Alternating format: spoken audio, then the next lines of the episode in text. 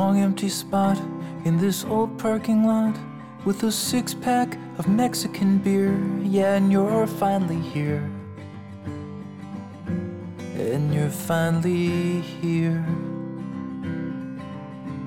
We sprawl on the hood and drink more than we should and watch clouds in the distance collide, how they join and divide.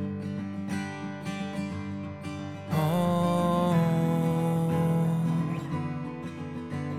In just half a day, I'll be flying away with the 21st Regiment B oh, over the sea. They'll give me a gun and say, Here you go, son, let's make sure that the good guys all win. Oh, oh. There's no room for greed with a country in need, and I know you don't want me to leave, but you got to believe they take what they need. No, I don't know the reason we go, but then what do I know? I'm just a farm boy from East Benton Ridge, yeah, from East Benton Ridge. Oh.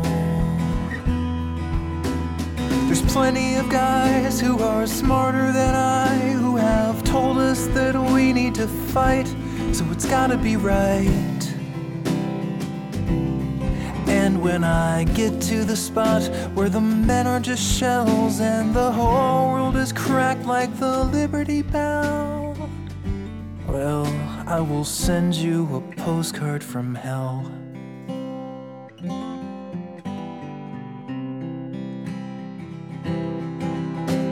The burden was mine, so I signed on the line, and they gave me a number and rank. And I promise, my dear, I will write you this year when my mind's in a dark shade of blank. Yeah, I will send you a postcard from hell.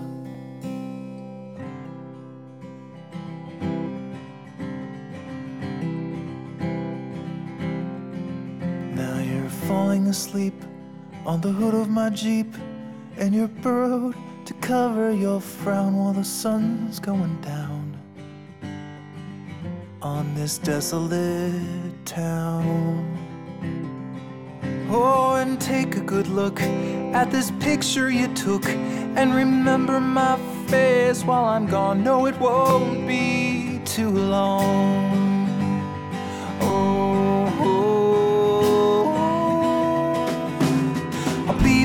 Next May if this war goes away, and I hope I can stay for a while. Oh, for a while.